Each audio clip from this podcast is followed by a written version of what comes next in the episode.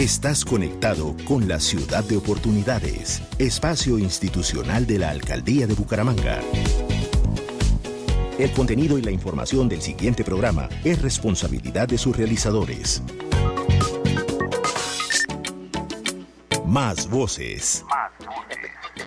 Primero que todo, complacidos con la visita del señor alcalde a nuestra comuna y a nuestro barrio. La reactivación económica como se está dando aquí en la ciudad de Bucaramanga. Más audiencias. Más audiencias. De esos tres grandes colegios públicos de la ciudad de Bucaramanga, muchos parques, ágoras. Excelente, excelente. Entre más haya espacio inclusivo para los ciclistas en esta ciudad, mejor. Más medios para la democracia. Más medios para la democracia. Óigame bien esta cifra, 159 proponentes que es un récord histórico en la ciudad. Y esto me llena de mucho orgullo de poderles comunicar y compartir la forma transparente como venimos ejecutando nuestros procesos licitatorios. En la alcaldía de Bucaramanga, así lo estamos haciendo. Bucaramanga en acción es una ciudad de oportunidades.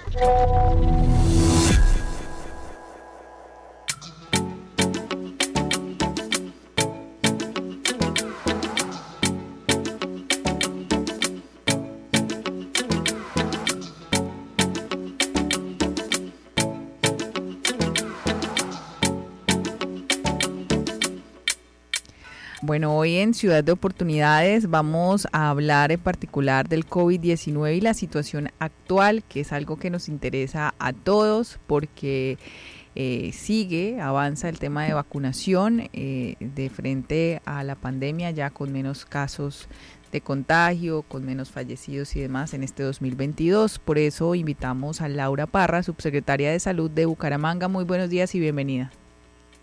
Muy buenos días para todos, muchas gracias. Doctora Parra, hablemos de cómo están las eh, coberturas de vacunación contra el COVID-19 en Bucaramanga. Bueno, Bucaramanga continúa con muy buenas coberturas de vacunación. Con primera dosis tenemos el 96%, con esquemas completos ya nos estamos acercando al 90% y eh, con los esfuerzos estamos en el 48%. Pues lo importante de resaltar hoy es que la población mayor de 50 años ya eh, tiene el 90% de la población vacunada. Continuamos trabajando fuertemente con los niños, eh, especialmente los niños de 3 a 11 años, los que no hemos todavía alcanzado la cobertura del 70%. La población de 9 a de 12 a 49 años y ya tiene coberturas del 92% con primera dosis y de segunda dosis con el 70%. En general, en toda la población tenemos una cobertura con refuerzo del 70%. Y pues en este momento ya iniciamos con la aplicación del segundo refuerzo. ¿Y, y ese qué porcentaje tiene el de refuerzo 2, que sería la cuarta, no? Eh, la cuarta dosis eh, tenemos cobertura del más o menos del 85% en la población mayor de 50 años y esta semana iniciamos con la población de 12 a 49 años pero el lineamiento del ministerio es que vamos a iniciar con las personas que tienen comorbilidades, es decir, con las personas que tienen algún tipo de enfermedad que si les da COVID pues pudieran complicarse. Entonces, eh, iniciamos la vacunación para el grupo de 12 a 49 años en personas que tengan hipertensión, diabetes, cáncer o alguna de las enfermedades huérfanas. Bueno, entonces primera dosis, eh, la, la, primera dosis al 96%, la segunda dosis, que es el esquema completo, al 90%, esto en Bucaramanga, y la dosis de refuerzo, la número uno, con un 48%. Y ya se está aplicando desde esta semana para mayores de 12 años de edad, eh, incluso la dosis de refuerzo 2 que sería la cuarta dosis. Eso es el esquema de, pues, de vacunación de cómo avanza, un trabajo fuerte que se está haciendo con los niños, ¿no? Eh, y donde hay mayor cantidad de personas vacunadas es en el rango de 50 años hacia arriba, ¿sí? Sí, señora. Pues también es porque ese es el grupo de edad más eh, susceptible, que tiene mayor eh, complicaciones, entonces ha sido también el grupo prioritario para el ministerio. En ese grupo eh, se abrió el segundo refuerzo ya desde hace más de un mes, entonces también es por eso y la cobertura que ya tenemos en ese grupo de Entonces los que se pueden aplicar la dosis 2 o, la segunda, el segundo refuerzo es mayores de 12 años, ¿sí? Es, es así. De 12 a 49 años las personas que tengan alguna comorbilidad. Mm, y los mayores de 50 y más, todas las personas sin importar su condición de salud previa. Ah, bueno. Es decir, los mayores de 50 sí es para toda la población. Ok. Es decir, quienes ya, por ejemplo, tengamos las tres dosis, no tenemos ninguna comorbilidad, ninguna indicación médica, no debemos aplicarnos esa cuarta dosis o segunda dosis de refuerzo.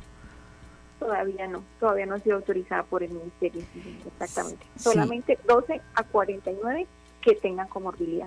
Doctora Parra, eh, la frecuencia de contagios eh, es nula prácticamente en Bucaramanga.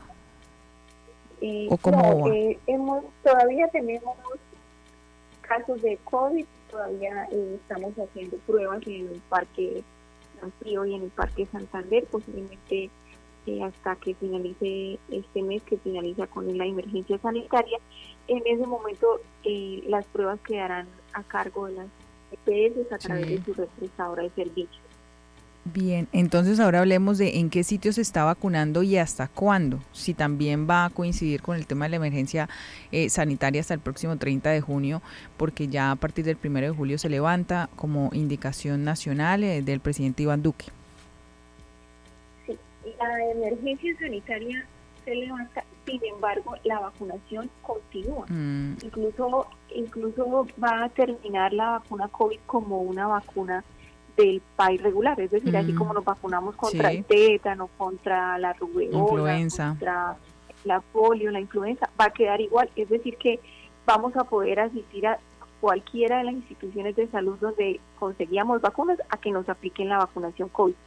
Y continuamos con los puntos extramurales que tenemos, que están en el Teatrino de la UIS, en Acrópolis, en el Centro Comercial El Cacique, en el Recrear del Norte y en Megamol son los puntos que todavía están funcionando en Bucaramanga. en el centro comercial La Quinta también estamos con punto de vacunación. En Home Center vemos también que hay un punto extramural. También en Home Center, sí señora. Y, y esos estarán pues hasta nueva orden, ¿no? Mm, o, pasarán a más del 30 de junio. No, la idea es que Bucaramanga va a continuar con esos mm. puntos.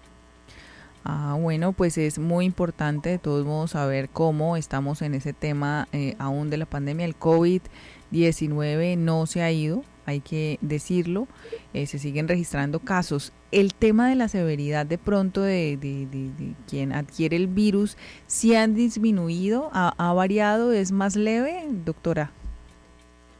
Sí, claro, en el mes de mayo tenemos una muerte por COVID en lo que va de junio confirmada por el Instituto Nacional de Salud. Todavía no tenemos muertes, mm. tenemos dos casos sospechosos pendientes de confirmación. La severidad con la vacunación sí efectivamente ha disminuido muchísimo. Sin embargo, como usted lo decía, sí continuamos todavía teniendo casos.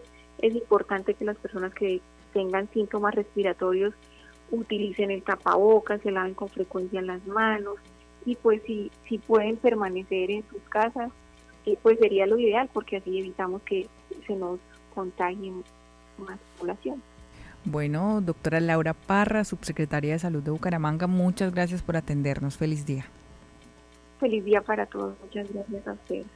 En la alcaldía de Bucaramanga, gobernar es hacer.